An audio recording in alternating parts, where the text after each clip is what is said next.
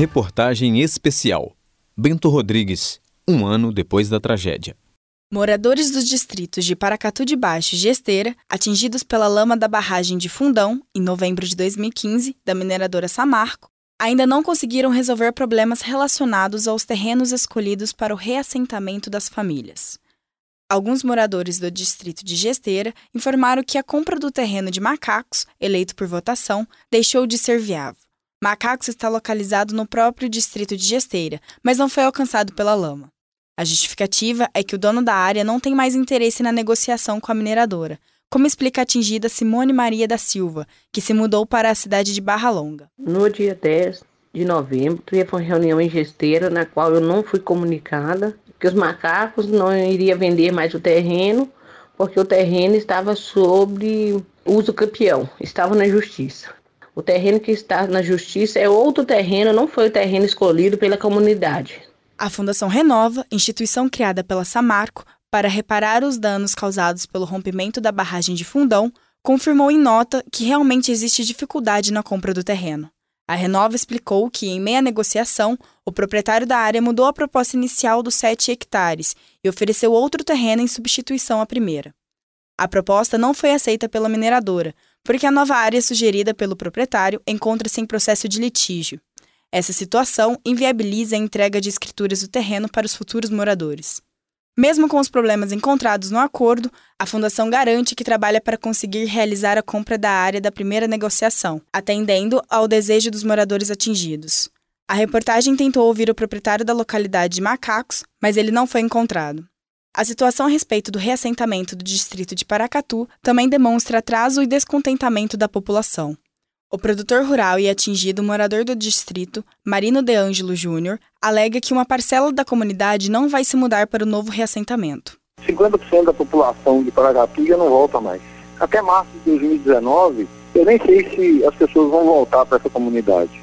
Vai ser muito poucas pessoas que vão voltar para essa comunidade, porque são duas comunidades que estão sendo riscadas do mapa, né, do município de Mariana já perderam sua história, já perderam seus vínculos, já perdeu as suas crenças e agora está perdendo o senso de comunidade. A escolha da população para a reconstrução de Paracatu foi o terreno Lucila.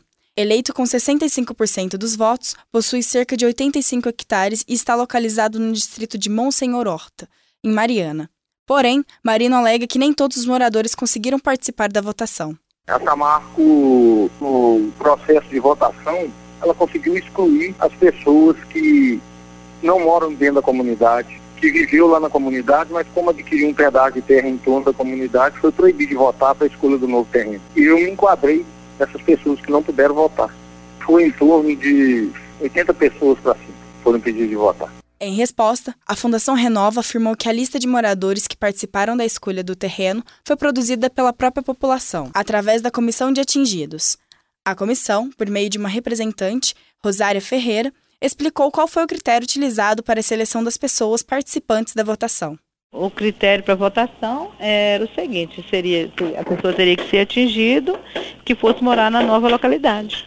Nós fizemos a reunião e entendemos que uma pessoa que não fosse morar na localidade não poderia decidir para quem fosse morar. Questionada a respeito das pessoas que irão receber uma parte do terreno, mas não puderam escolhê-lo por meio da votação, a representante da comissão de atingidos diz não saber informar o motivo da não participação. Eu desconheço essa parte.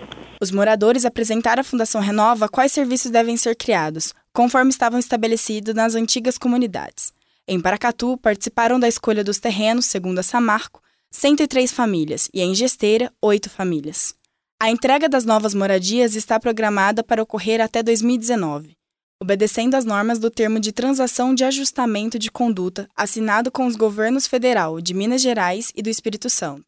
O documento estabelece programas de recuperação ambiental e socioeconômica de reparação e recuperação relativos à tragédia iniciada com o rompimento da barragem de Fundão, em Bento Rodrigues. Reportagem Larissa Gabellini. Produção Larissa Gabellini e Glaucio Santos. Edição e sonoplastia João Lucas Palma.